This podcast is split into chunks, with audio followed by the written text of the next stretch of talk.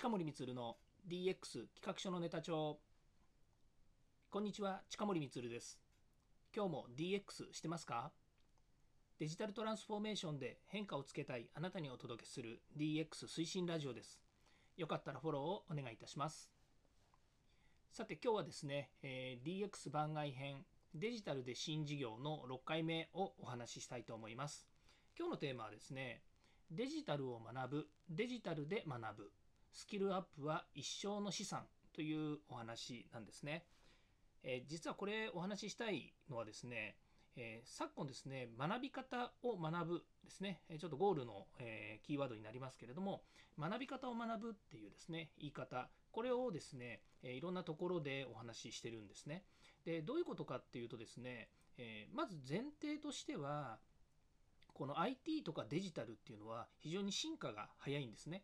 なので、えデジタルを学ぶ、または IT を学ぶといってもですね、ま、いろんな方面から学べれ学ばなければいけないんですね。例えば、今回 DX っていうこの領域はですね、何もデジタルの技術だけを知ればいいということではなくて、えデジタルを活用して会社を変革しよう、社会を変革しようというですね、まあ、非常に壮大なテーマが含まれているわけですね。で、これをですね、まあ簡単に本を読んで、はい、えー知識がたまりました、スキルがつきましたっていうわけには、やっぱりなかなかいかないんですよね。で、もう一つが、えーこの DX っていうことに関して言うと、それぞれの取り組み、つまり会社ごとの取り組みであったりとか、社会ごとの取り組みであったり、またその地域ごとにですね、全くその DX で取り組むテーマや内容、それから、えそこにいる、まあ、キープレイヤーとかですね、それからその関係者ですね、こういったものがですね、全く違うんですね。もっと言うと、予算も全然違うでしょうし、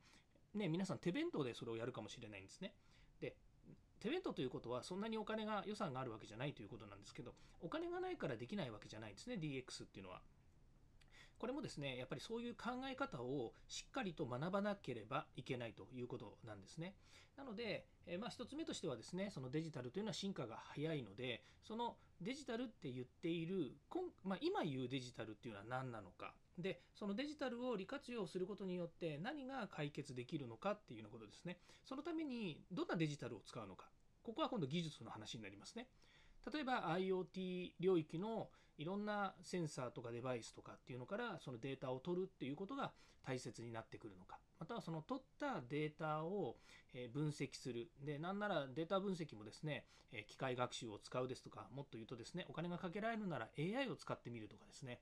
またはその大学とかの研究で一緒にやってみるとかですね、いろんなやり方があるわけですね。こういったものも、あのデジタルを活用するんですけど、その利活用のためにどういう取り組みをするのかっていうですね、まあ、一つの学ぶネタになるわけですね。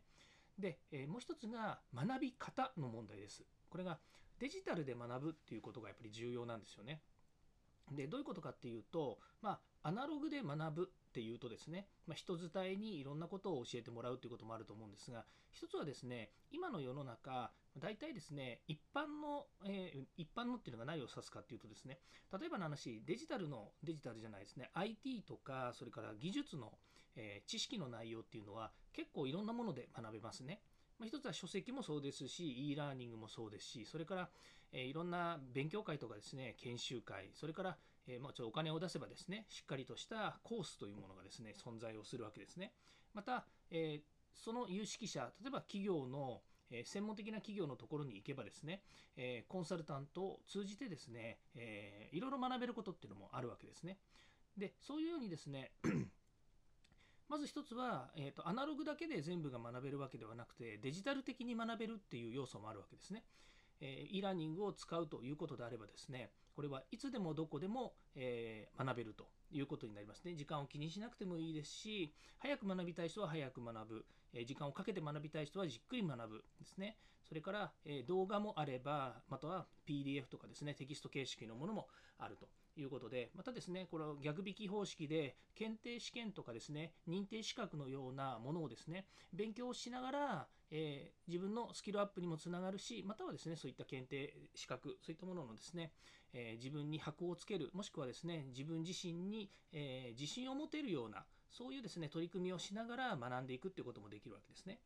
で、えーこういうようなことをですね、通じて、えーままあ、いわゆる学び方を学ぶっていうことが考えられるわけですね。でこの先どういうことが起こるかっていうとですねやはり今お話ししましたようにデジタルっていうのは進化が早いということでどんどん変わっていくんですね。ところが今回の DX デジタルトランスフォーメーションに関するとですねこれは一つの技術ではなくて考え方やそれから行動様式っていうものの変容なんですね。まあ、例えばの話、えー、デジタルを通じてということになりますから、まあ、デジタルありきということではありますけれども、えーまあ、例えば そうですね、えー、何かの申し込みをですね、今まで、え電話とそれから入力フォームを使ってやってたというものをですね、これを全てネット化する。で、しかも集計や、それからその後のですね、申し込みのフローも全部含めてですね、全て手続き型のネットのですね、中で完結しようとする。でそのためにですね、そういった、え仕組みを導入するということがあったとします。で、その取ったいろんな仕組みの中で得られるデータをですね、え分析することによって、新しい顧客の開拓ですとか、新しい顧客へのリーチですとか、または既存のお客様の問題解決や、または付加価値向上にですね、そのデータを役立てるというようなことをですね、自分がその場で、えお客様に聞いたりとかですね、自分でコツコツとですね、情報収集をしなくても、自動的にコンピューターが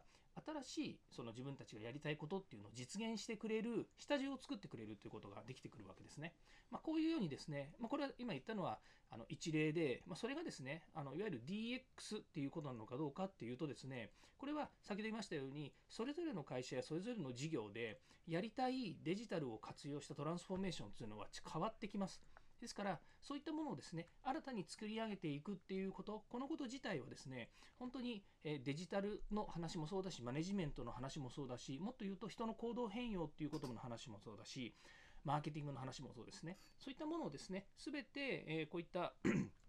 事業を伸ばしていったり、え自分たちが行っている目標やビジョン、こういったものに到達するためにですね、え、常に勉強していくということになります。ま常に勉強するということがスキルアップということになればですね、これはもう一生の資産なわけですね。で先ほど言いましたようにですね、この一生の資産を形成するためには、やはりえ学び方を学ぶということですね。デジタルを学ぶですとか、デジタルで学ぶですとか、それからその学び方もいろんなタイプがありますから、それを上手に活用して学んでいくということなんですね。そうすると、そのスキルアップというものがですね、自分たちの、え自分のですね、え新たな、え未来、新たな、えこれからのですね、活動に、え十分役立てられるようになるのではないかなというふうに思います。えー、なんか精神論みたいな話になるかもしれないんですけどもあの、えー、まあ、根本的にはですねデジタル変調でいくとやっぱり技術が大切なのでプログラミングが大切だとかその中に含まれるテクノロジーをですねしっかり学ぶっていうことなんですけども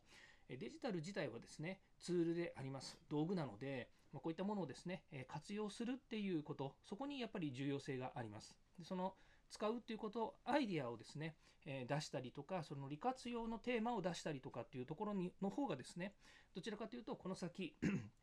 ビジネスや、えそれから新事業ですね、え行っていくっていうところではとても大切な要素になりますので、ぜひですね、まず何を学ぶのかっていうことをしっかり学ぶ、えー、見定めた上で、え何で学ぶのかっていうこともですね、えしっかりと、えーあのしっかりと形にするという前提でですね、えー、見定めてほしいなというふうに思います。え今日はですね、デジタルを学ぶ、デジタルで学ぶ、スキルアップは一生の資産というお話をさせていただきました。はい、ここまで聞いていただきましてありがとうございました。え次回もまた DX に役立つ話題やネタを提供していきます。よかったらいいねやフォロー、コメントお願いいたします。そして過去回もぜひ聞いてください。近森光でした。ではまた。